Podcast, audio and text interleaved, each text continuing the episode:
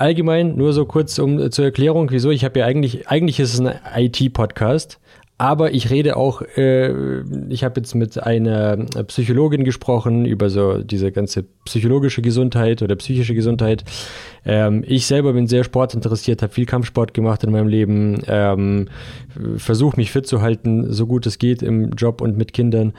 Und ja, interessiere mich auch für Ernährung und die ganzen Themen. Und da das mein Podcast ist, Podcast ist kann ich reden, mit wem ich will. Von daher, wem es nicht passt. Genau, das ist das Gute, gell? Das ist das Gute, wenn man selber einen Podcast hat. genau.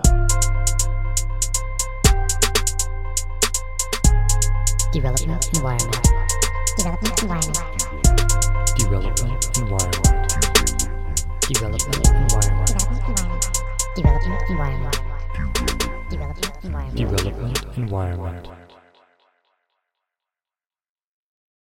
Herzlich willkommen zu DevEnv, dem IT-Podcast, bei dem es nicht nur um IT geht. Mein Name ist Ivan und bevor ich gleich zu meinem heutigen Gast komme, möchte ich nochmal ganz kurz darauf hinweisen, dass es DevEnv auch auf äh, YouTube, äh, natürlich Spotify und den ganzen anderen Audiokanälen gibt, aber auch auf LinkedIn und Twitter und Instagram.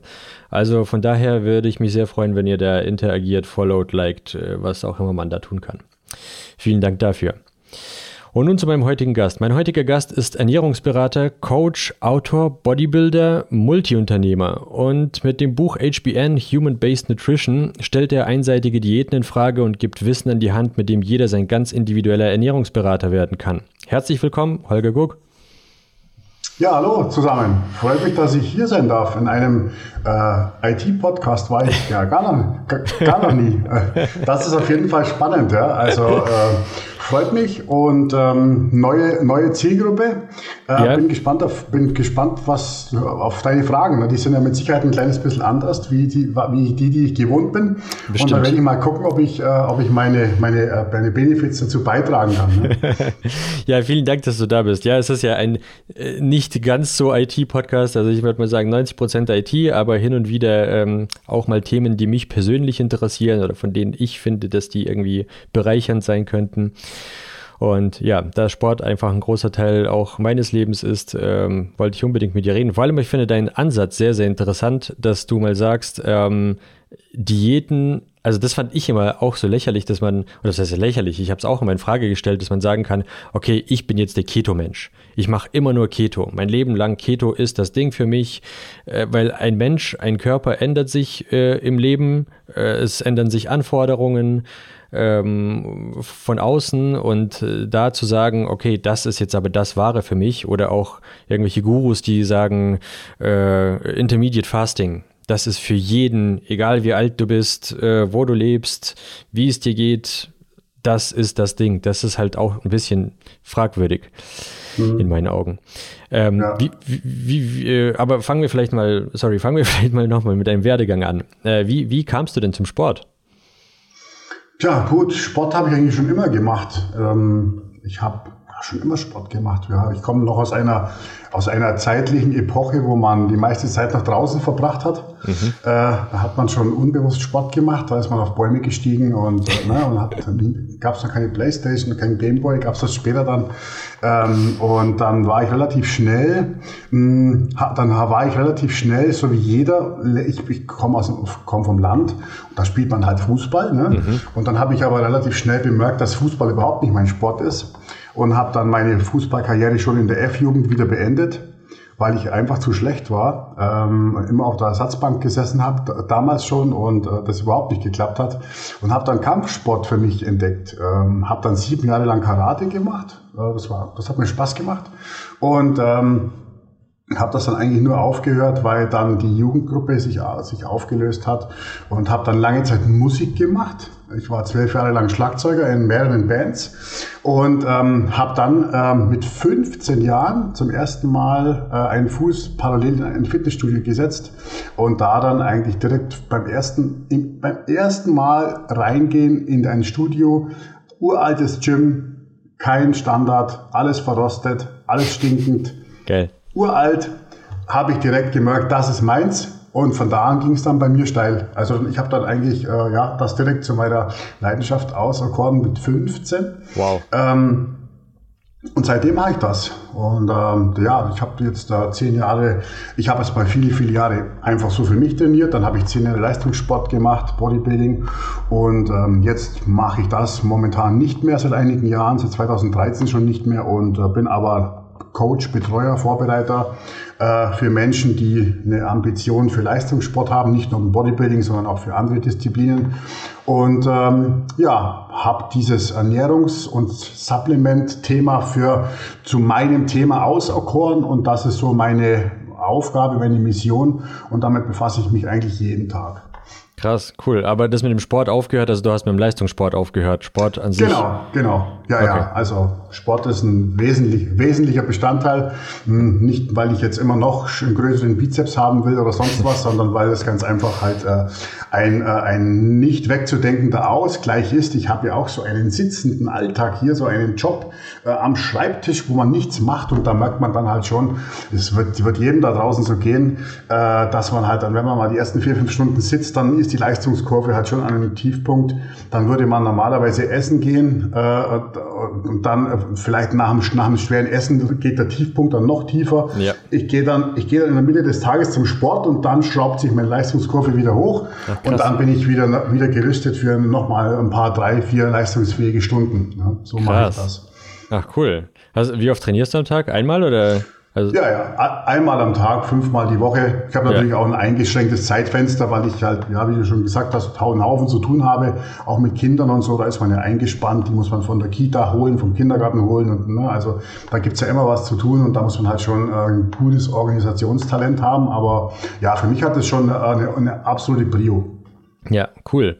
Äh, ich wollte nachher noch mit dir über das Thema Kinder sprechen, aber da vielleicht noch mal ganz kurz vorweg. Du hast gesagt, dass du mit 15 das erste Mal im Fitnessstudio warst.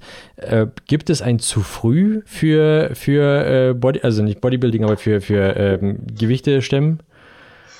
Hm, also ich finde, dass das Alter, wo ich das angefangen habe, schon optimal war. Mhm. Ähm, man kann jetzt, ähm, ich glaube, dass man auch in ein Fitnessstudio erst ab, also jetzt rein versicherungs rechtlich mhm, erst, mhm. auch glaube ich erst mit 14 oder 15 darf, das weiß ich jetzt aber nicht so genau. Das finde ich jetzt optimal. Wenn jetzt aber der Papa zu Hause einen Handelraum hat, einen Kraftraum hat und der Sohnemann mit 12 da ab und zu mal mit trainiert und mhm. man dem schon irgendwie erste Übungen oder sowas beibringt, die den kräftigen, altersgerecht, alterskonform, ähm, dann finde ich das super. Also das gibt's äh, gibt's gibt's immer noch äh, so, so ein so ein Denken da draußen, dass Kraftsport für Jugendliche und Kinder gefährlich ist. Das ist Schwachsinn.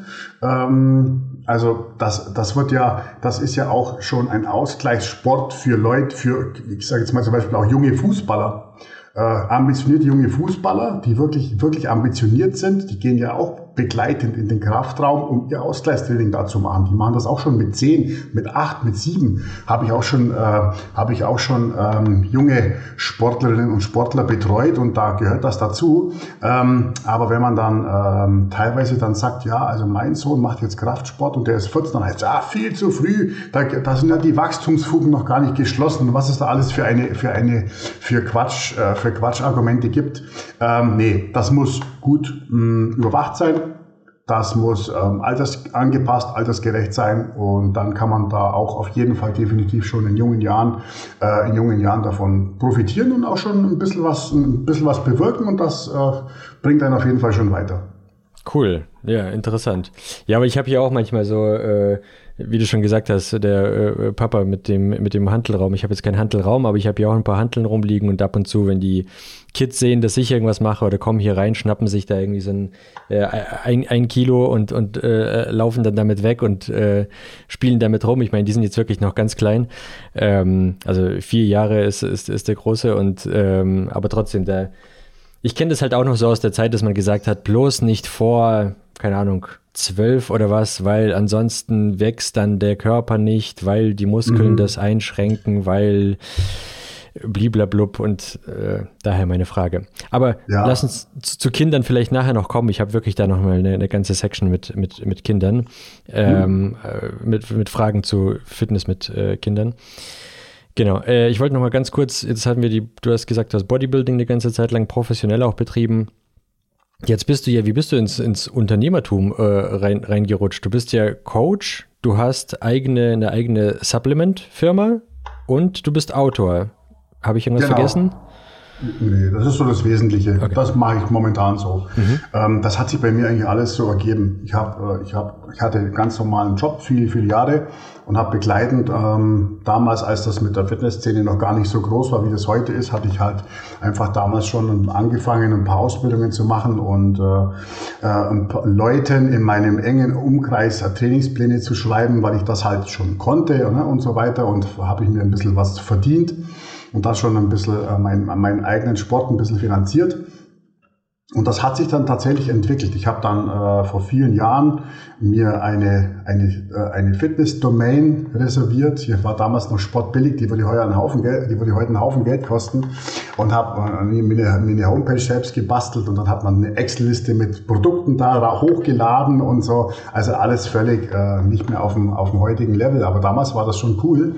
Und ähm, ja, dann habe ich, ach, viele, viele Jahre habe ich, äh, hatte ich einen ganz normalen Job. Ich war Versandleiter in, bei einem großen Gartencenter in der Zentrale und habe alles nebenbei gemacht. Und ähm, ja, dann ja, dann, dann, dann ging es, wie gesagt, äh, los, dass ich ein bisschen Supplements verkauft habe. Dann ging es damit los, dass ich irgendwann angefangen habe, Blogartikel zu schreiben für irgendwelche Seiten. Und dann habe ich Produkttextung für Firmen gemacht, die schon eigene Supplements hatten. Und dann, äh, ja, dann habe ich angefangen, mein erstes Buch zu schreiben, irgendwann nach vielen Jahren. Und als das dann rauskam, da musste ich mich dann entscheiden. Weil da hatte ich dann so ein hohes Arbeitsaufkommen noch nach der Arbeit, mhm. ähm, dass, dass ich da irgendwie dann den Switch machen musste. Also entweder äh, geh, schraub das nach der Arbeit wieder zurück oder hör auf mit deiner, mit deiner normalen Arbeit und mach das Vollgas. Ne? Und dann habe ich mich halt einfach dafür entschieden, äh, vor acht oder neun Jahren, ähm, das halt ganz einfach wirklich jetzt äh, zu meiner Sache zu machen. Und äh, da habe ich meinen guten Job gekündigt und habe mich dann selbstständig gemacht. Und da hatte ich dann natürlich wieder freie Kapazitäten und dann konnte ich andere Sachen verwirklichen. Cool. Dann, äh, ja, so kam eines zum anderen. Ja. Und heute ist eigentlich so, heute geht sehr viel Arbeit drauf in Produktentwicklung. Also wie gesagt hast, ich habe ein eigenes Supplement-Label, habe ein Supplements. Äh, da verwirkliche ich mich selbst im Bereich Nahrungsergänzungen, die zu entwickeln, die auf den Markt zu bringen, äh, da den Bedarf der Menschen ein bisschen so abzuschätzen. Da spielen auch viele Erfahrungswerte mit rein und äh, das in guten Produkten quasi zu, zu, zu verwirklichen und mache nach wie vor noch, noch Betreuung, unterschiedlichste Betreuungen, also zu mir kannst du kommen, wenn du deine Ernährung optimieren willst, wenn du deine Gesundheit optimieren willst, wenn du ein Leistungsziel hast oder irgendwas, dann kannst du zu mir kommen und dann kannst du von mir eine individuelle Betreuung bekommen. Und äh, ja, nebenbei schreibe ich auch noch Fachartikel immer mal wieder, ähm, Bücher, äh, mache auch immer noch relativ viel tatsächlich Instagram, wofür ich auch mhm. Content aufbereite, wofür auch relativ viel Zeit reingeht, muss ich schon ganz ehrlich sagen. Mhm. Und äh, ja, da ist der Tag dann eigentlich ruckzuck vorbei. Ne? Ja, das glaube ich. Und LinkedIn. Auf LinkedIn bist du ja auch mit deinen Videos vertreten. Ja, genau, genau. Das läuft aber wirklich bei mir so, so nebenbei. Also ich bereite mhm. halt einmal Content auf und dann poste ich das auf den ganzen Portalen. Und, ja, ja. Äh, aber LinkedIn ist eine völlig eigenständige äh, Zielgruppe, sage ich jetzt mal, ein eigenständiger Auftritt. Da ist schon schon gut, wenn man da auch ein bisschen was macht. Ja, ja, cool. Ich glaube, da habe ich dich sogar tatsächlich auch gefunden. Ah, siehst du mal, ja. Hat sich schon gelohnt. Genau. ähm, ja, apropos Social Media, du, was ich an deinem Content immer sehr, sehr cool finde, du hast extrem viele wissenschaftliche Artikel, die du immer verlinkst. Also du hast ja auch immer die, wenn du über etwas erzählst, dann ist es gebackt mit einem Fachwissen aus äh, Fach Zeitschriften oder äh, Fachblättern, ähm, die du dann auch immer verlinkst. Und ähm, da sind auch teilweise echt sehr komplizierte Sachen dabei. Also du hast, glaube ich, ähm, Medlib oft äh, verlinkt und äh, all die ganzen Sachen. Also mir persönlich fällt es schwer, das zu lesen. Ich bin natürlich nicht so in der Materie jetzt wie du. Hast du mhm. da irgendwie eine Ausbildung dahinter oder bist du einfach dadurch, dass du das einfach schon seit Jahrzehnten machst, äh, bist du da drin und weißt, worum es geht? Ich stelle mir das einfach ja. sehr kompliziert vor, die ganze, sich den ganzen Kram durchzulesen. Ja, das ist, das ist kompliziert und da muss man auch wirklich äh, Bock, Bock drauf haben. Und da, mhm. haben, da haben nicht viele Bock drauf. Genau. Also das ist wirklich, mh, hm, äh, also Studien lesen lernt man, lernt man eigentlich nirgends Das, okay. äh, ich habe ich hab meine Ernährungsberater und Ernährungsdicks und was weiß ich alles, Ausbildungen habe ich schon. Mhm. Also ich habe auf dem Papier stehen, dass ich mit Ernährung mich auskenne, aber ja. aus diesen Ausbildungen habe ich jetzt nicht mein Wissen, sondern weil ich halt einfach irgendwann tatsächlich diese Leidenschaft für mich entdeckt habe, äh, solche, solche, solche Studien zu lesen. Mhm. Ich habe halt auch lange Zeit, ähm, so wie jeder andere da draußen, hat einfach äh, schon vorgefiltertes Wissen von irgendwelchen Leuten gelesen. Mhm. Ähm, und habe dann aber einfach, weil ich halt sehr kritisch bin, gemerkt, dass vorgefiltertes Wissen halt einfach vorgefiltert ist. Genau. Und wenn man sich wirklich eine eigene Meinung bilden will, dann muss man, dann muss man eigentlich das lesen, was eigentlich die Basis solchen Wissens ist. Und das ist normal die wissenschaftliche, schulmedizinische, teilweise auch alternativmedizinische äh, äh da Datenlage, ähm, wo man halt, wo man halt äh, wirklich dann die Originalpapers dann lesen kann und auch lesen muss. Äh, die sind alle auf Englisch, da ist auch, da ist nichts Deutsch, das muss man über übersetzen. Und es gibt aber halt schon ähm, bei allen zumindest den schulmedizinischen Studien einen gewissen Aufbau, der, den, den Abstract, die, die, die Einleitung, dann, dann den Versuchsaufbau, die Ergebnisse und dann nochmal die Discussion, wo man dann schon mit der Zeit reinkommt und schon weiß, wo man jetzt für sich da die Bullet Points rausholen kann, was für einen relevant ist. Und dann muss man das Ganze aber halt noch ausdeutschen und muss das halt natürlich für den Mainstream zumindest einigermaßen erklärlich noch rüberbringen können. Und das ist ja. ein bisschen immer so tricky. Ähm, da ist manches, was ich mache, merke ich selber an der Resonanz äh, aus sozialen Medien schon zu viel, weil da bekommst du halt für einen Beitrag, wo du eine Stunde rein recherchierst, bekommst du halt, äh, keine Ahnung, 100, 100, 100 Likes oder so. Mhm. Ähm, und wenn du dann wieder mal ein Bild oben ohne postest, dann bekommst du halt mhm. halt 500 Likes. Ne? Das, ist halt, mhm. das ist halt leider ein bisschen so undankbar. Aber ja. ich sag mal so, ich mache die Arbeit ja sowieso. Und ähm, also ich, ich mache das ja für mich sowieso. Mhm. Ich lese das sowieso, ich will es für so und so verstehen. Und wenn ich es dann schreibe, und das dann Sinn macht, was ich geschrieben habe, weiß ich, aha, jetzt habe ich es verstanden. Mhm. Äh, und dann poste ich es halt einfach. Ne? Ja. Also ist jetzt von, von der Sache her. Ne? Klar, cool. äh, ein, ein, ein, ein Reel aufzuarbeiten, dann musst du es einsprechen, dann musst du es bearbeiten, dann brauchst du einen Untertitel.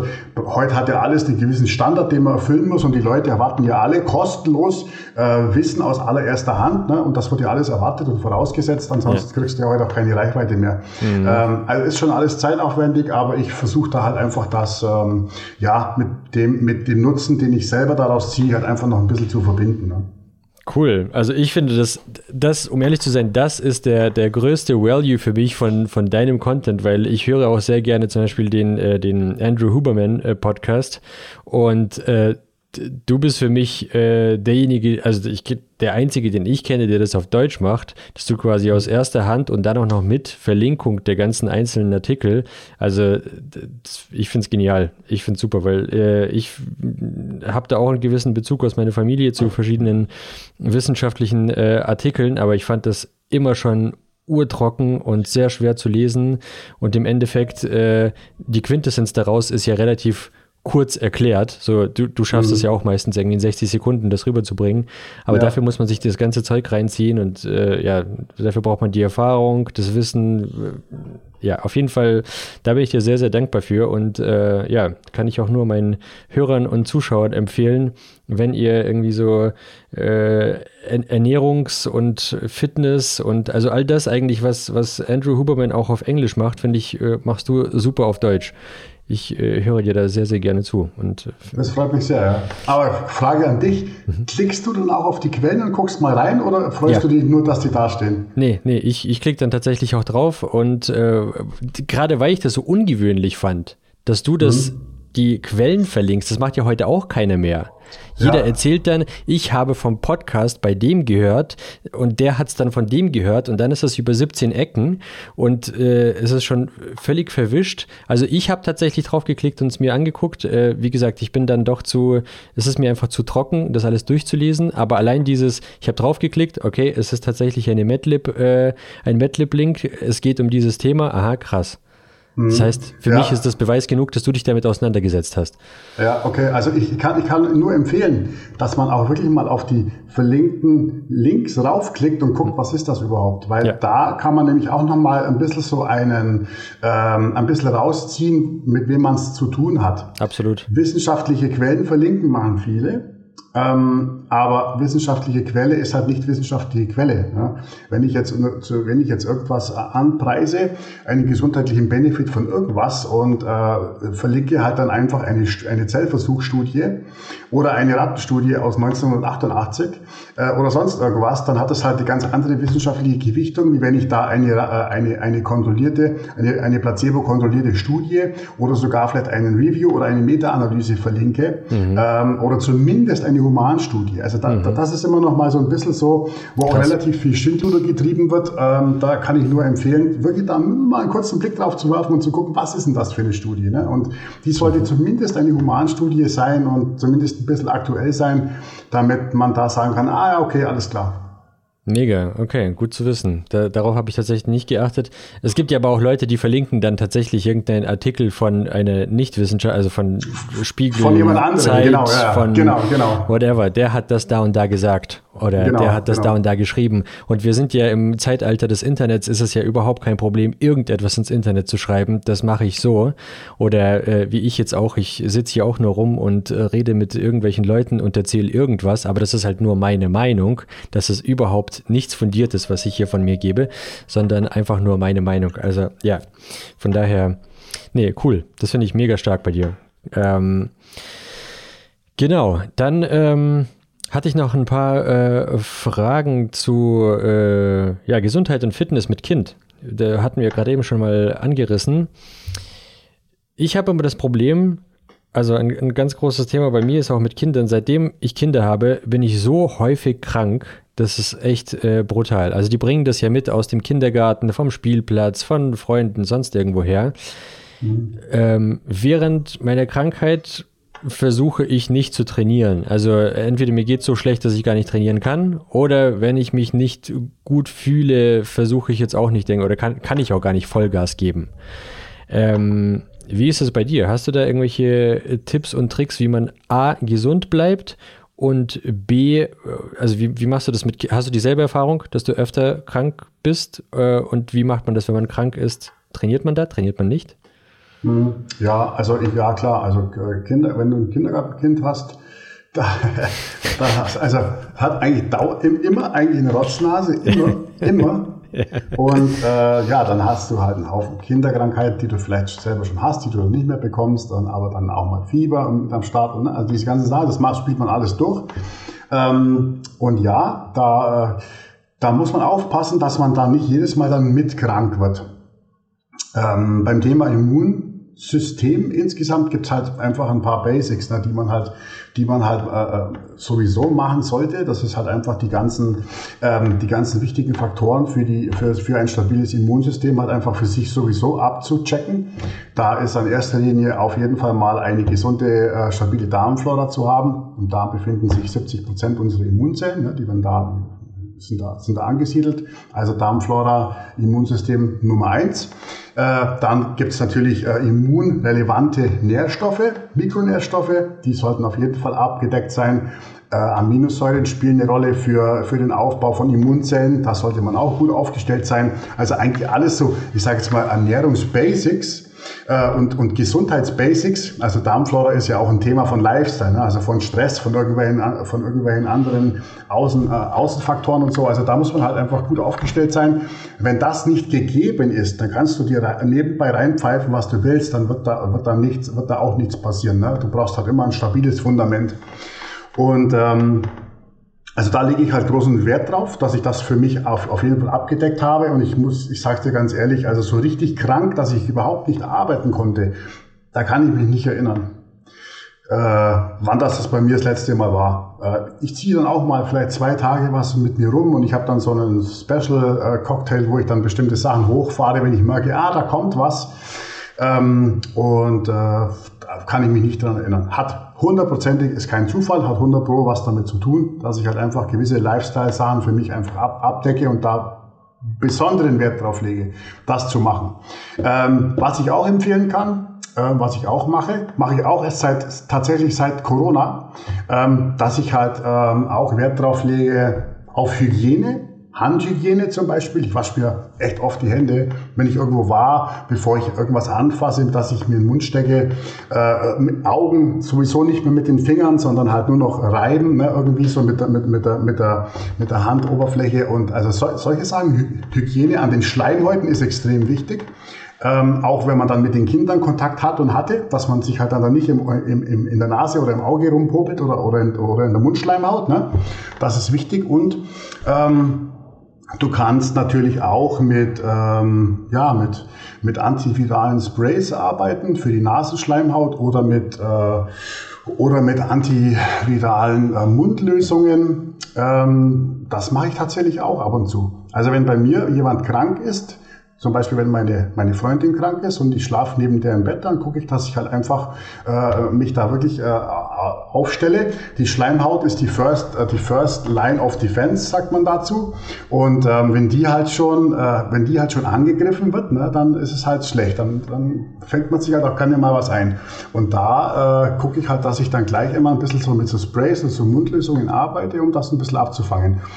Ich weiß Krass. nicht, ob es ne, funktioniert, aber es macht auf jeden Fall vielleicht ein kleines bisschen was aus. Mhm. Erst, seit, erst seit dieser ganzen Corona-Geschichte ist es auch, ist es so richtig mir ins, äh, habe ich mir so richtig das ins Gedächtnis gerufen, dass cool. das auch, äh, auch wichtig ist. Ne? Ja, das stimmt. Das ist mir auch so aufgefallen. Wobei früher, zumindest bei, bei, mir hieß es auch, meine Mutter hat immer gesagt, vorm Essen gehen, Hände putzen. Wenn man von draußen gekommen ist, hast du deine Hände schon gewaschen. Das war früher kompletter Usus. Dann hat man es irgendwie komplett ad acta gelegt, als man selbst erwachsen geworden ist und ja, jetzt äh, wurde man wieder daran erinnert. Ja, also, das, also Händewaschen mache ich wirklich und auch ordentlich, also nicht so, ja. nicht so, ne, sondern auch wirklich ordentlich. Das mache ich schon. Das will ich auch gar nicht mehr. Das, ne? ja, okay, cool. Und wie ist das mit äh, Training, während äh, du krank bist, wenn du jetzt irgendwie angeschlagen bist, trotzdem 100 Prozent oder gibt es da irgendwelche, wie, wie machst du das? Ja, also ich bin, ich, ich predige immer meinen äh, Schützlingen und Klientinnen und Klienten, dass sie natürlich, wenn sie krank sind, äh, nach Möglichkeit Trainingspause machen sollen, je nach, der, je nach Schwere. Wenn ich jetzt nur eine leichte Rotznase habe, dann kann ich trotzdem trainieren gehen. Ähm, und meistens sagt einem der Körper aber selber, wie weit man gehen kann. Fakt ist ganz einfach, wenn das Immunsystem ähm, mit irgendwelchen Eindringlingen zu tun hat und kämpft, dann ähm, ist es beschäftigt. Und wenn ich jetzt trainiere und Vollgas gebe, dann ist das ja auch eine Anforderung ans Immunsystem. Also muss ich halt Kapazitäten zumindest teilen.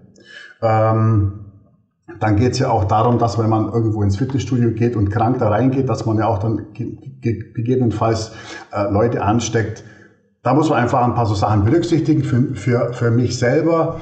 Wenn ich jetzt so leichten Anflug von Krankheit habe, gehe ich ins Training trotzdem, ähm, aber mit angezogener Handbremse und so weit, mit gutem Biofeedback. Ähm, wenn ich merke, nach zehn Minuten ähm, Cardio-Training, ich, ich blase schon, als hätte ich jetzt eine Stunde Vollgas gemacht, höre ich auf. Wenn ich das beim Krafttraining merke, dann mache ich da mache ich es ganz genauso. Aber ich gehe dann trotzdem und gucke, wie weit kann ich gehen, was ist gut und trainiere dann nicht drüber. Ähm, ich würde dann auch nicht empfehlen, dass man, dass man dann äh, mit Stimulantien arbeitet, die ja sowas gerne dann mal verschleiern, dass man eigentlich schon drüber ist.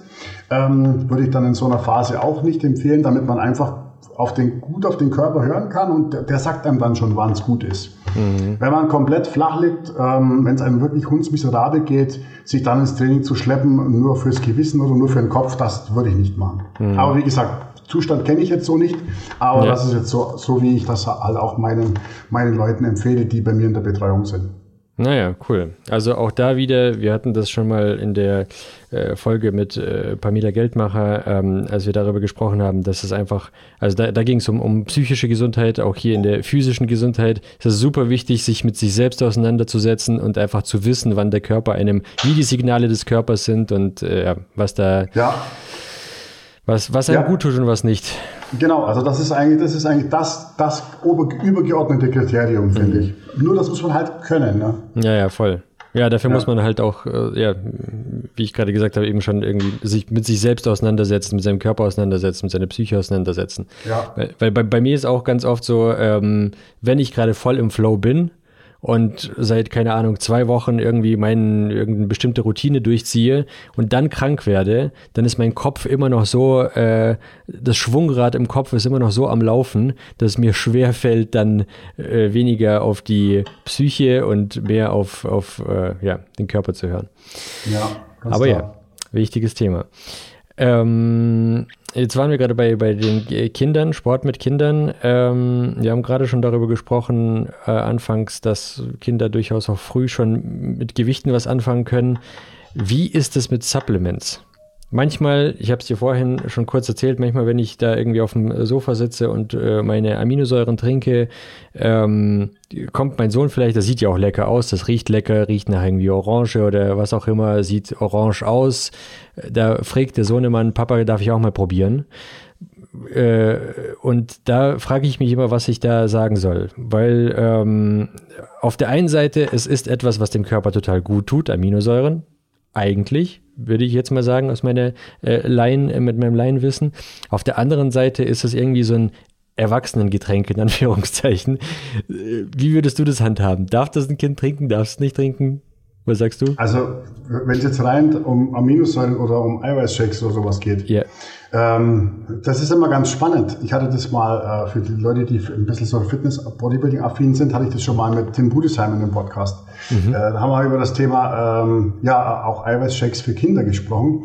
Mhm. Und ähm, nur mal, um sich das ins Gedächtnis zu rufen. Den, das, den ersten Eiweißshake ähm, bekommt eigentlich so gut wie jedes Baby ähm, und das, sind, das ist Babyersatznahrung. Mhm. Ja, ja. Babyersatznahrung, wenn man sich die Analyse anguckt, ähm, das, ist, das ist Pulver mhm. aus Magermilch. Mhm. Und was ist ein Eiweißshake? Im Regelfall ein Whey-Protein-Shake, mhm. Pulver aus Magermilch. Mhm. Ist genau dasselbe. Nur dass halt ansonsten okay. dann noch ein paar andere Faktoren in die Babymilch mit reinkommen. Vitamine ja. und so weiter wird stärker aufbereitet. Mhm. Aber von der Sache her, vom, vom, vom, vom Ursprungserzeugnis her, ist es ein und dasselbe. Mhm. Und das, damit erübrigt sich die Frage, also gefährlich ist das, ist das natürlich logischerweise überhaupt nicht. Mhm. Ähm, ich würde jetzt meinem, ich würde jetzt meinem Kind nicht drei Eiweißshakes am Tag verpassen. Ähm, also, also ein, ein erwachsener Mensch hat einen gewissen Proteinbedarf, den sollte er abdecken. Ein Kind hat einen gewissen Proteinbedarf, den sollte es abdecken. Und ähm, wenn man jetzt das mal für sein Kind wenn man das kann, ausrechnen möchte und da stellt man Versorgungslücken fest, dann könnte man tatsächlich sogar einen Proteinshake, einen kleinen, ähm, als Routine von einem Kind machen, um damit den altersspezifischen äh, Bedarf mit Protein-Aminosäuren abzudecken. Da würde überhaupt nichts dagegen sprechen. Da könnte man sich jetzt dann wieder äh, drüber streiten, ja, wie ist denn das dann mit Süßstoffen und so weiter. Aber ich glaube, dass ähm, das sehe ich bei meinen eigenen Kindern, dass, dass Kinder da eher das Problem haben, nicht, dass sie zu viel Süßstoffe konsumieren, sondern dass sie halt einfach ähm, zu viel zuckerhaltige Sachen konsumieren. Mhm. Also wenn man das so, so sieht, ne, das ist, glaube ich, eher so ein kind, Kindproblem. Das sehe ich bei meinem Kleinen auch.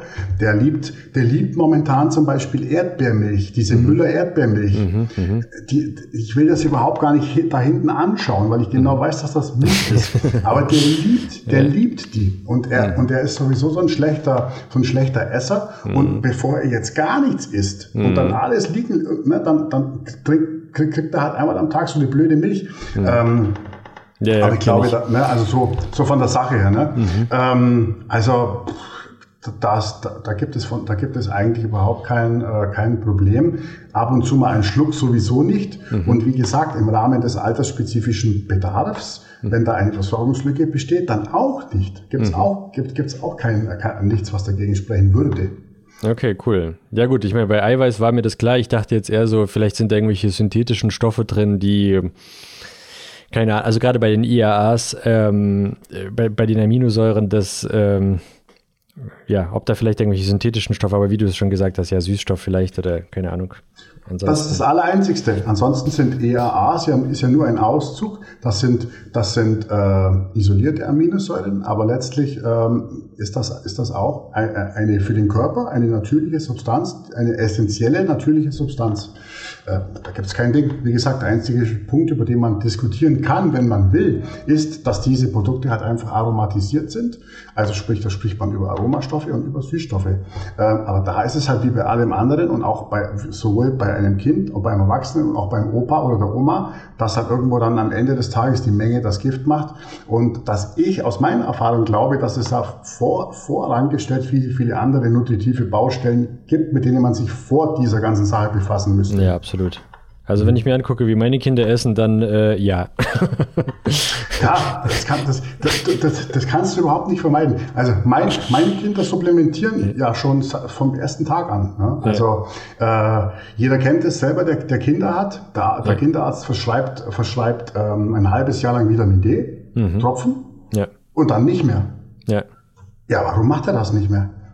Ist, ist, auf, ist auf einmal kein Bedarf mehr da oder warum macht man das nicht mehr? Das ist so eine, das ist so eine, äh, ja, eine Sache, eine Angewohnheit, irgendwie, das hat sich irgendwie so eingeschlichen. Vielleicht geht es da auch um Krankenkassengelder. Keine Ahnung, was da die Intention ist. Auf jeden Fall äh, hält man Vitamin D äh, für ultra wichtig und dann nach einem halben Jahr für gar nicht mehr wichtig als Supplement. Ja. Obwohl ja. Vitamin D ja jetzt ähm, eine, eine sonnenabhängige Substanz ist ne, und die eine, eine starke saisonale Schwankung hat und auch eine saisonale Schwankung in der Abdeckung des Bedarfs. Und das gilt auch, das gilt für Kinder wie für Erwachsene. Ähm, meine Kinder supplementieren nach, je nach Saison auch Vitamin D und Kofaktoren, Vitamin K und so weiter und so fort. Meine Kinder supplementieren auch äh, Omega-3, aber, aber sowas von. Mhm. Ähm, wir, wir, wir, essen nicht, wir essen nicht regelmäßig Fettfisch. Ja. Ähm, die äh, Omega-3-Fettsäuren, die aus, die aus pflanzlichen Lebensmitteln kommen würden, wenn man sie essen würde. Äh, also Leinsamen, Nüsse ist ja absolutes Lieblingsessen von allen Kindern. Leinsamen und Nüsse, ne? ähm, die würden nicht ausreichen, für, um, die, um, diese, um diese Geschichte abzudecken. Mhm. Ähm, ich habe auch noch kein Kind gesehen, das irgendwie Algen gegessen hat ähm, oder größere Mengen Fleisch. Da müsste man aber schon sehr, sehr viel essen und aus diesem Grunde äh, wird eine, eine, äh, eine für die Entwicklung des Kindes, auch für das Gehirn und so weiter, essentielle Substanz, wie beispielsweise DHA, bei mir zu Hause supplementiert. Okay. Da gebe ich einem, ein, ein, ein, ein, Zweijähriger, bekommt dann schon so kleine Drops. Mhm. Da sind Omega-3-Fettsäuren kindgerecht dann schon, schon enthalten im richtigen Verhältnis. Und das, äh, ich bin davon überzeugt, dass das die Gehirnentwicklung und diese ganzen wichtigen Geschichten ähm, auf jeden Fall fördert. Ja, absolut. Wenn man sich vor allem äh, noch bewusst macht, dass das Gehirn ja auch ein Eiweißklumpen ist. Letzten Endes. Ja, ja, das hat auch viel mit Lipiden zu tun. Ne? Also das ist ja alles auf alles irgendwo auf Lipidbasis und äh, DHA ist ein ganz wesentlicher Bestandteil davon. Und was ist DHA? Eine, eine essentielle Omega-Fettsäure, die der Körper selber nicht herstellen kann. Also woher soll sie dann kommen? Entweder hat er sie, weil er sie aufnimmt, oder er hat sie nicht. Und wenn ich vor die Wahl gestellt werde, dann sage ich, meine Kinder haben sie. Ja, cool. Cool, interessant. Okay, wäre das, wäre das geklärt. Meine Frau schaut mich immer schief an, aber okay, beim nächsten Mal habe ich dann schon eine, eine gute Antwort parat. Genau. Ähm, sehr schön. Ähm, äh, lass uns noch mal kurz über Männergesundheit sprechen. Äh, ich habe gesehen, da hast du auch das eine oder andere Video zugemacht zu verschiedenen äh, Vorsorgen, die man machen kann, äh, Ernährung, Fitness sowieso. Ähm, Vielleicht erstmal vorsorgen. Was, was und wann ist sehr wichtig? Weil, also, äh, ja, da, da, da, gibt es ja die einen oder anderen. Ich habe es immer nicht im Blick, ab wann man was machen muss. Irgendwas mit 35, irgendwas mit 50. Ja. Ja, also was jetzt so äh, von diesen Vorsorgeuntersuchungen äh, empfehlen wird, äh, wird, das habe ich jetzt auch nicht so ganz genau auf dem Schirm. Letztes Mal habe ich erst so eine Darm, äh, Darmkrebsvorsorge gemacht ähm, mit so einem äh, Stuhl, Stuhl, Stuhlmarker. Das, also da würde ich auf jeden Fall, das, da würde ich definitiv das volle Spektrum mitnehmen, was die Krankenkasse anbietet. Kosten ja auch einen Haufen Geld. Ne? Da muss, muss man das schon ausnutzen, was, was die zu bieten haben. Also so ein Darmkrebs-Screening, Prostata-Vorsorge, äh, ab, ab, äh, ab, oder Prostata-Untersuchung ab 40 und was ich jetzt äh, heute erst gelesen habe, auch Haut, Hautkrebs, äh, Früh, Früherkennung und dieses ganze Zeug. Das würde ich auf jeden Fall alles machen. Ähm, also ne, das, das ist ja auch, sind ja alles auch umsonst Leistungen, sage ich jetzt mal, und die würde ich auf jeden Fall mitnehmen. Und äh, darüber hinaus kann man dann natürlich für sich selber, je nachdem wie interessiert man ist, natürlich auch dann noch eigene, äh, eigene Sachen regelmäßig kontrollieren. Bezahlt wird beispielsweise äh, in regelmäßigen Abständen ein Blutbild ähm, ein normales, weiß ich jetzt nicht, kleines oder großes Blutbild in regelmäßigen Abständen. Das würde ich auf jeden Fall machen um einfach mal einen, zumindest mal einen groben Status zu bekommen. Wie ist es mit meinem, wie sieht mein Blut aus? Ähm, wie ist, wie sieht, wie ist es mit meinen Nieren bestellt? Wie ist es mit meiner Lebergesundheit bestellt? Da sind schon ein paar, ein paar relevante Marker drauf. Da ist zumindest ein Marker drauf, glaube ich, der TSH-Wert, der noch ein bisschen, ein bisschen was über die Schilddrüse indirekt widerspiegelt. Ähm, ich sage jetzt mal, ein Cholesterinprofil ist auf jeden Fall immer spannend äh, sich, das, sich das anzuschauen.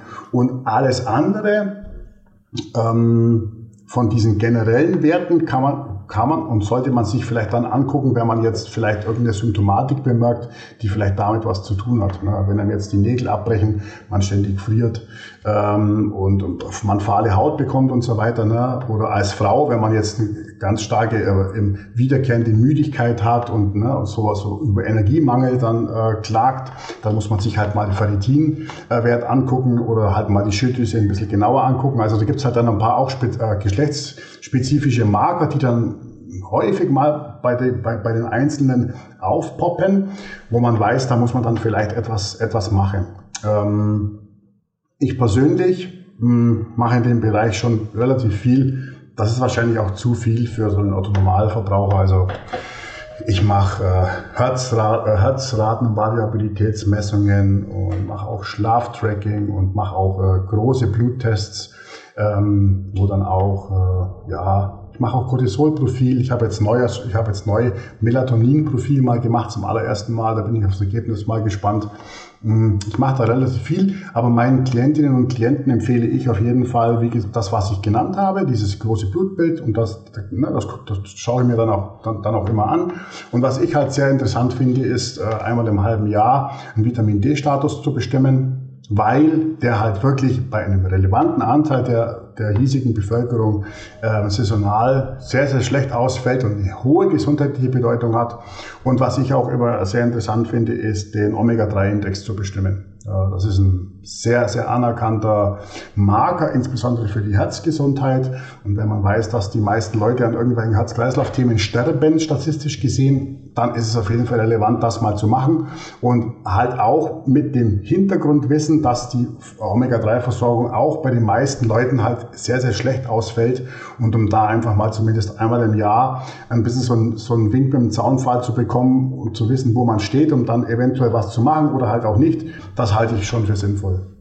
Cool. Äh, wie, wie, wie macht man das? Zu wem, zu wem muss ich gehen? Also gerade du hast Melatonin angesprochen. Melatonin ist ein, ein Hormon, oder? Ist das? Ja, genau. Das Melatonin ist, äh, ist das äh, Schlafhormon. Genau. Das wird zirkadian, also mit dem Biorhythmus ausgeschüttet, wenn, äh, wenn auf den Kopf keine Sonne mehr scheint.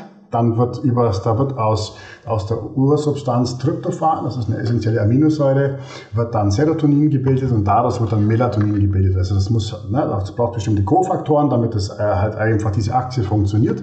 Und dann hast du eine Melatoninausschüttung und, die Melatonin, und das Melatonin macht dann quasi, dass du müde wirst, dass du schläfrig wirst, dass deine Schlafphasen passen und so weiter.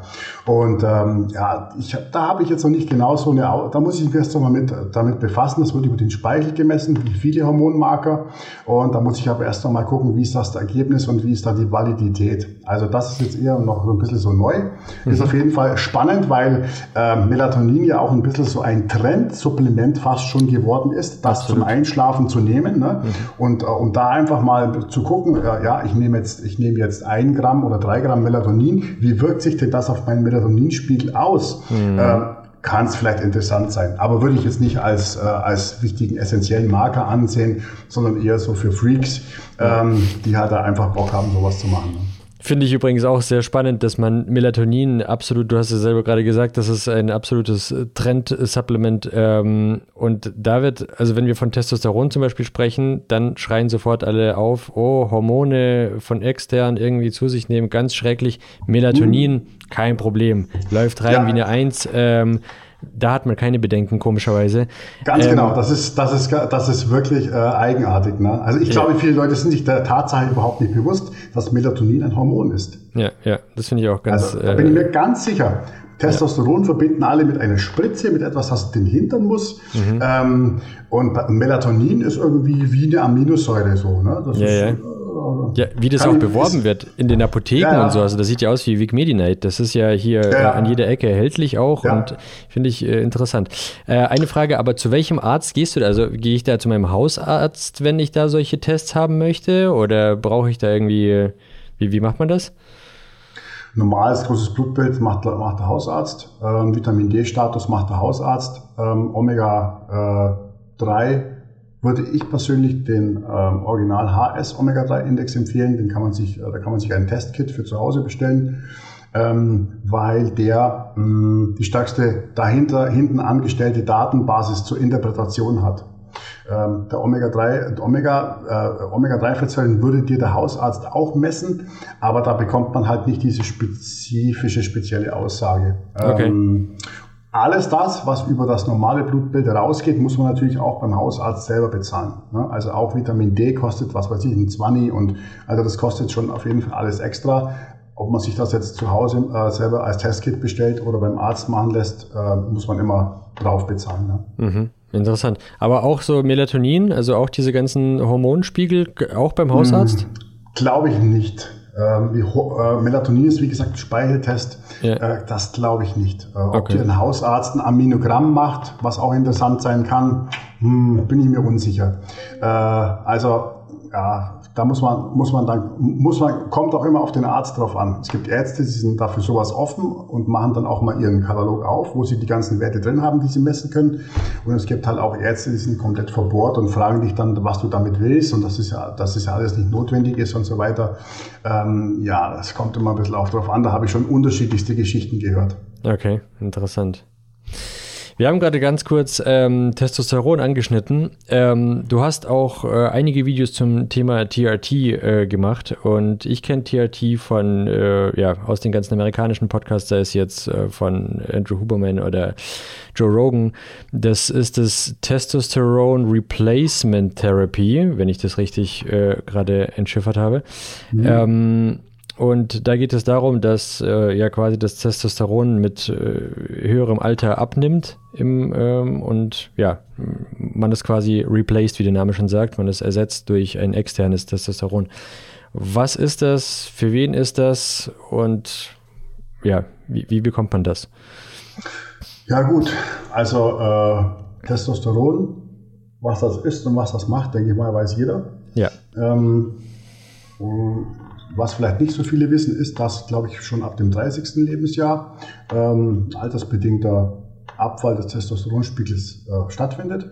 Ähm, das findet statt, weil es stattfindet. Das findet aber auch halt statt, weil ähm, Kofaktoren für die, für die Herstellung dann teilweise im Alter verstärkt fehlen, Drüsen nicht mehr so leistungsstark sind, wie sie schon mal waren, ähm, irgendwelche Randfaktoren, wie zum Beispiel jetzt auch Schwermetalle, Umweltgifte oder irgendwas diesen Regelkreislauf, diese Achse stören. Ähm, da gibt's das ist multikausal, warum sowas stattfinden kann. Fakt ist, man stellt das statistisch fest, dass das stattfindet. Und äh, ja, dann kann es halt sein, dass man mit einem bestimmten Alter irgendwann mal feststellt, dass man, dass man äh, ein bisschen müder immer ist, dass man, dass die Libido schlechter wird, dass man vielleicht einen Kinderwunsch hat, der nicht erfüllt wird und sich da ne, über, dann auch mit, mit äh, Spermienqualität und so weiter dann äh, befassen muss. Ähm, oder halt so bestimmte Symptome, die darauf hinweisen, dass man einen, dass man einen nicht mehr so guten Testosteron Wert hat. Und das, man nennt das dann, wenn das, wenn das so ist, dann nennt man das äh, Hypogonadal. Das ist dann ein Testosteronmangel in einer, in einer bestimmten Range. Ähm, wenn das ganz schlecht und ganz schlimm ist, kann man zum Endokrinologen gehen und kann sagen, hier, ich, mein Testosteronprofil bitte mal bestimmen. Und dann kann es passieren, dass man, wenn man, wenn man, wenn man da wirklich in einem sehr, sehr schlechten Wert liegt, dass man dann vom Arzt irgendwie Testosterongel oder Pflaster oder so weiter bekommt, um das wieder auf einen physiologischen Normalwert anzuheben.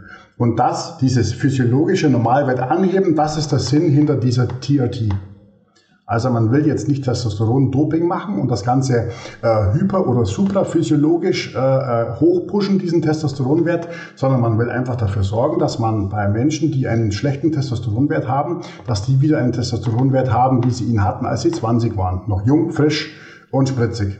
Krass, aber äh, das äh, trifft das nicht circa auf alle zu? Also wenn du sagst, dass bei allen es irgendwo ab 30 anfängt abzunehmen, ähm, dann hat das ja generell jeder, oder? Habe ich dann auch ja. den Anspruch darauf, jetzt kann ich jetzt auch zum, zum Arzt gehen? Wie heißt der Arzt? Endokrinologe? Endokrinologe, ja. Genau. Aber, der, aber das, das kannst du nicht machen, weil äh, diese, diese, diese Grenzen, die der Endokrinologe hat, bis bevor der dir wirklich Testosteron verschreibt, da, da geht es dir schon richtig schlecht. Ne? Die Frage hinter dieser TRT-Diskussion ist halt ganz einfach, wenn es einem noch nicht so ganz schlecht geht und man trotzdem schon suboptimale Werte hat, würde es dann was bringen, trotzdem schon mit, mit Testosteronersatztherapie ein bisschen nachzuhelfen? Und da, das ist so die große Diskussion.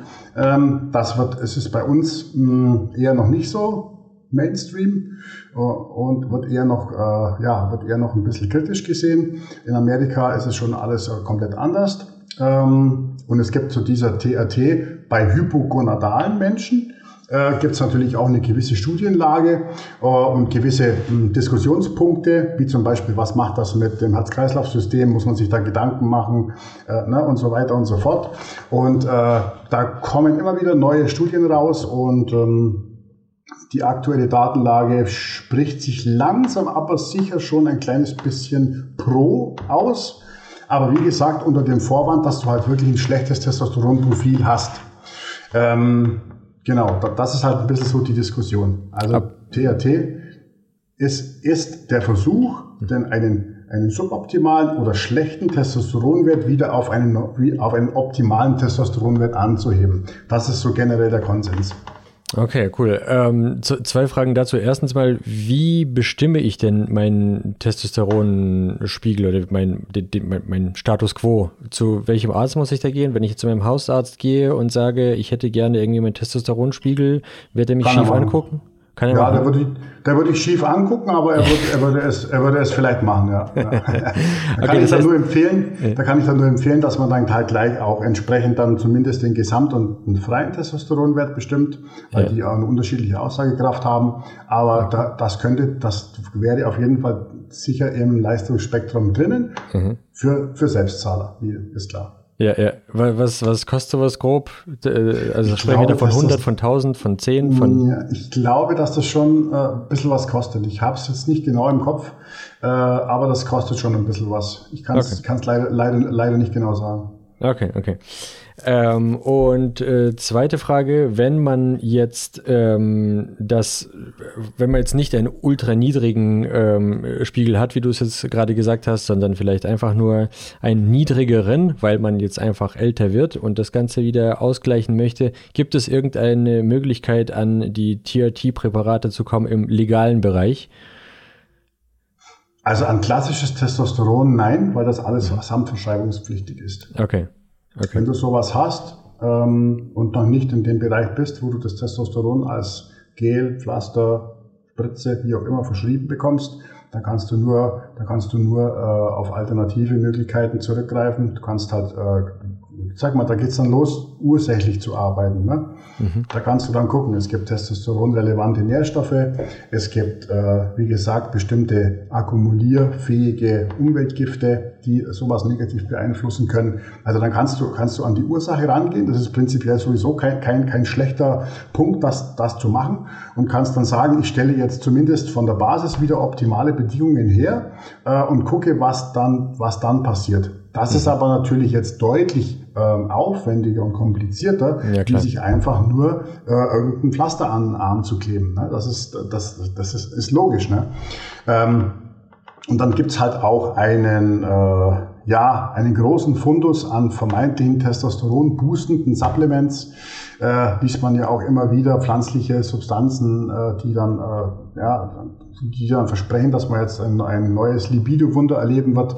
Das ist halt alles von der, das ist halt alles, äh, ja, hm, das kann schon was bringen, aber das ist halt alles wissenschaftlich also schwierig, schwierig. Ne? Ja, ja. Auch was man da sich da wirklich davon versprechen darf, das steht in keinem Verhältnis zu einer echten Hormonsupplementierung. Und wie gesagt, ich würde so etwas, wenn dann überhaupt nur begleitend machen, dann mhm. zu einer Optimierung auch von den, von den Nährstoffen, von den Kofaktoren ähm, und dann vielleicht auch ein bisschen was äh, im, im Bereich, ähm, im Bereich, äh, auch wenn es blöd klingt, Detoxing machen. Ähm, das, da wirklich dann ein, ein Paket schnüren. Also von, vom, einfach vom Kauf von Testosteron-Booster-Präparaten ohne irgendwas dazu, da, da würde ich eher abraten. Ja, klar, absolut. Was ich auch gehört habe, ist äh, verschiedene Übungen. Dass äh, irgendwo, ich glaube auch bei Huberman war es vor kurzem, da war ein ähm, UFC-Trainer oder Coach oder UFC-Arzt, ähm, ich weiß es nicht, wer der Typ war, um ehrlich zu sein. Das ist jetzt auch schon wieder Hörensagen über sieben Ecken, also glaubt nicht, mhm. was ich hier gerade erzähle. Ich erzähle es trotzdem mhm. mal, ähm, dass er gesagt hat, sie haben die besten Erfahrungen mit Testosteron, also mit, mit äh, um Testosteron zu erhöhen, gemacht mit, ähm, was hat er gesagt, sechs mal zehn Wiederholungen auf äh, 80-prozentiger Last, glaube ich, also Kniebeugen und so weiter. Äh, einmal die Woche Kniebeugen mit schwerem Gewicht und äh, so eine Sachen und äh, kalt duschen. Kalt duschen irgendwie mindestens zwei Minuten die Woche oder drei Minuten die Woche. Unter kaltem Wasser soll anscheinend auch noch Testosteron fördernd sein. Mhm. So noch äh, meine, meine zwei Cent dazu. Ja. Wie, wie findest du die äh, Ansätze? Ja, also ich sage mal so, Trainingskonzepte, die darauf basieren, dass man damit irgendwelche Hormonspiegel äh, jetzt besonders stimuliert, mh, hm, mh, hm, damit kann man jetzt, jetzt da, damit kann man jetzt so generell wahrscheinlich nicht groß etwas schaffen. Es gibt ja auch ganze Trainingskonzepte, die sagen, bei uns, bei diesem Trainingskonzept produzierst du wahnsinnig viel Wachstumshormon und so weiter und so fort. Äh, das ist halt alles nur temporär. Das heißt, du hast dann, du hast dann ein Training, und da, da, da verschiebst du natürlich logischerweise auch Hormone, Cortisol, Testosteron, Wachstumshormon. Und dann, dann gibt es Trainingsarten und Konzepte, die verschieben dann dieses Hormonlevel äh, in diese und die, in die und die Richtung. Aber das ist natürlich nur temporär. Also das mhm. heißt jetzt nicht, weil ich jetzt sechs bis acht äh, Wiederholungen äh, zweimal die Woche mache, dass ich dann Grund einen, einen höheren Testosteron-Basalwert habe, mhm. der mir auf irgendeine Art und Weise da dauerhaft helfen würde, sondern wenn ich dann mein Hormon, mein Hormonmilieu nach dem Training messen würde, dann würde ich messen, dass der Testosteronwert ein bisschen höher ist. Mhm. Aber das reguliert sich dann natürlich wieder auf den normalen Basalwert ein. Ja. Mhm. Okay. Also das, das, das, das, also ich, da, da würde ich jetzt, da würde ich jetzt ich, das würde ich jetzt nicht zu meiner maßgeblichen Strategie aus, äh, auserküren, jetzt dein Training und so weiter danach auszurichten, damit das Testosteronlevel maximal ausgeschöpft ist. Ja, okay. Das, äh, Interessant. Aber kommt, kommt halt darauf an, was man, äh, was man priorisiert mit seinem Krafttraining erreichen möchte. Ne? Ja, ja, Wenn das wirklich als außerkorne Ziel ist, alles für Testosteronmaximierung zu tun, dann kann man das machen. Ja? Mhm. Und mit Verstehe. diesen äh, Kälteanwendungen und so weiter, mh, hm, das hat mit Sicherheit, hört man ja jetzt immer mehr, hat mit Sicherheit einen bestimmten Einfluss.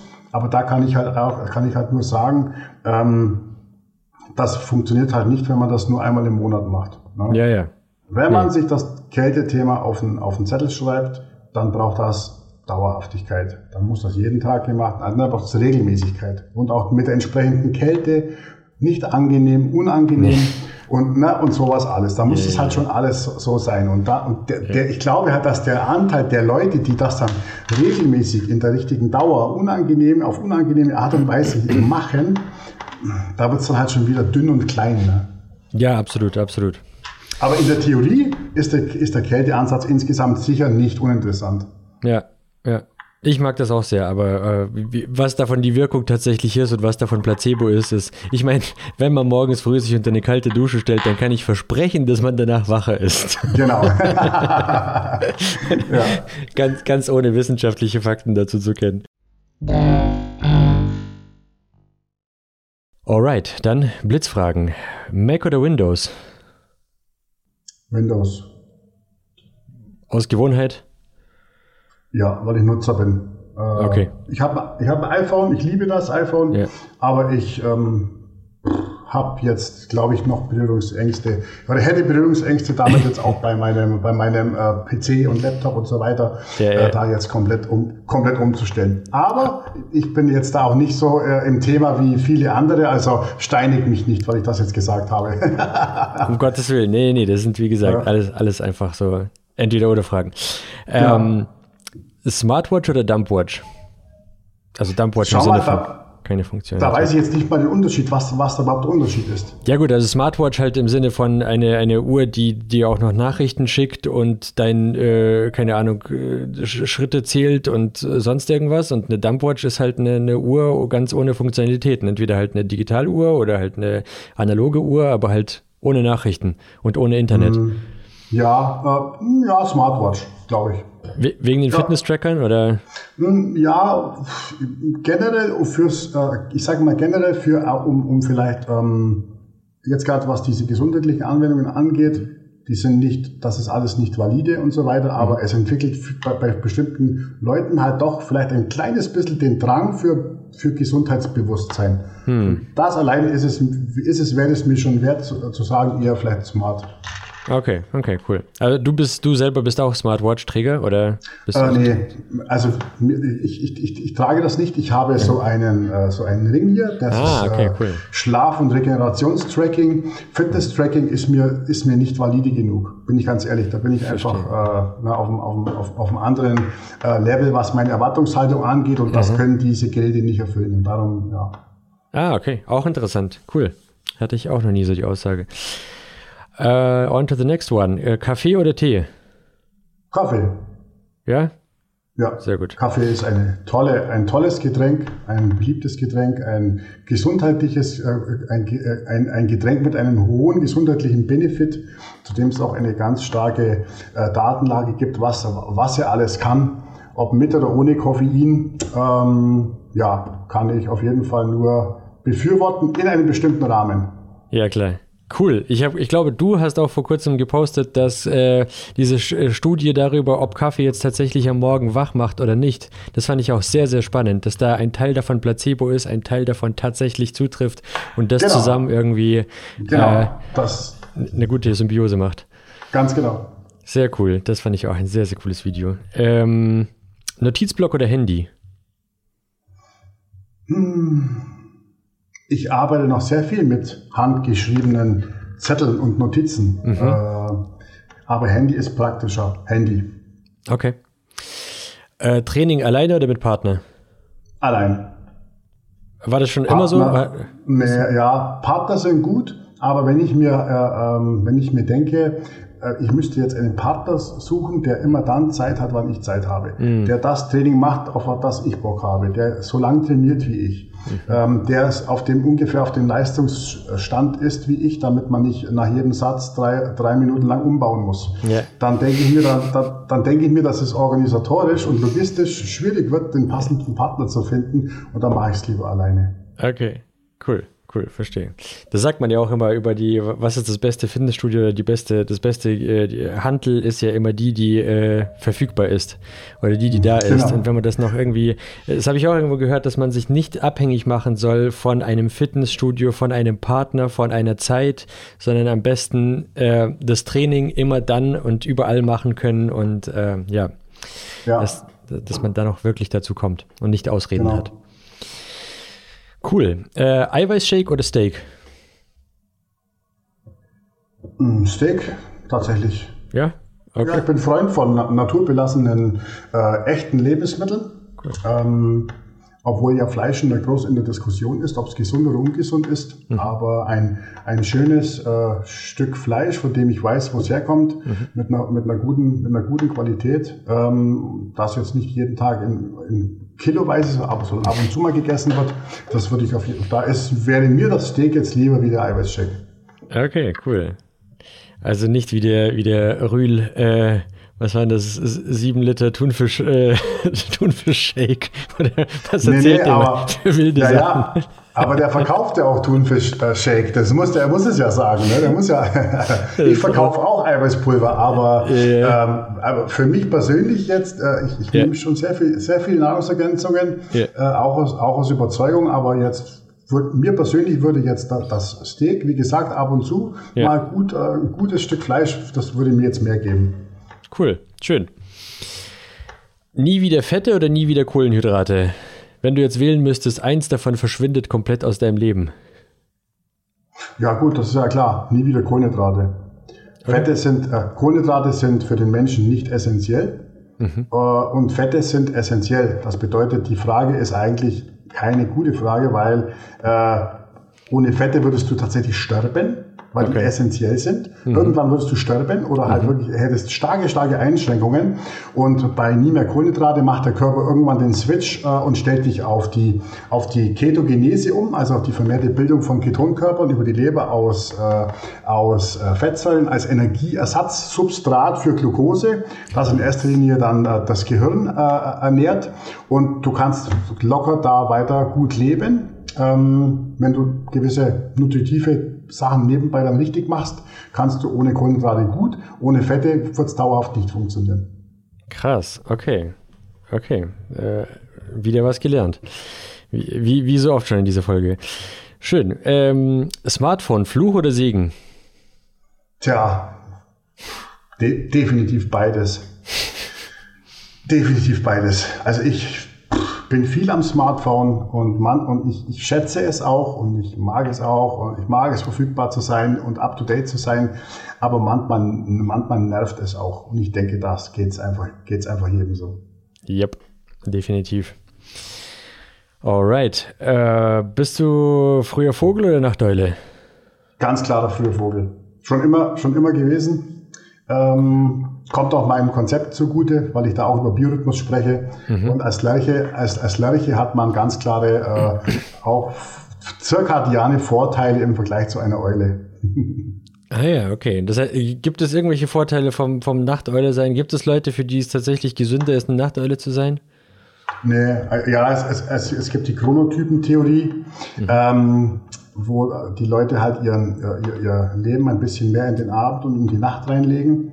Äh, aber ich sage jetzt mal so, von dem, was man bis jetzt weiß, wäre es besser, mit dem Tag, mit der Sonne zu beginnen und da seine Sachen zu machen und dann eher das am Abend auslaufen zu lassen.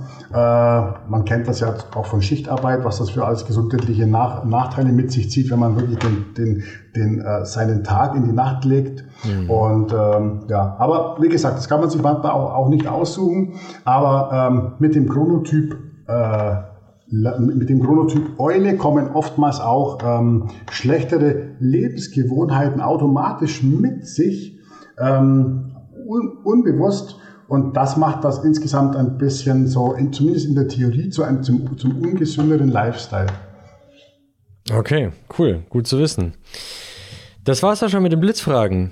Vielen, vielen Dank. Das war Holger Guck. Holger, danke, dass du da warst. Ich habe sehr, sehr viel gelernt. War wirklich äh, eine super spannende Folge. Äh, ja, und ich freue mich auf deinen weiteren äh, Content.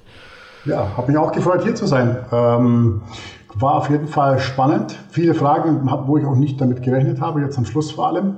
Ja, ähm, cool. dass, ich nicht, dass ich nicht mal wusste, was eine Dumpwatch ist. Das, das, hat, das hat, mich, hat mich ein bisschen getroffen.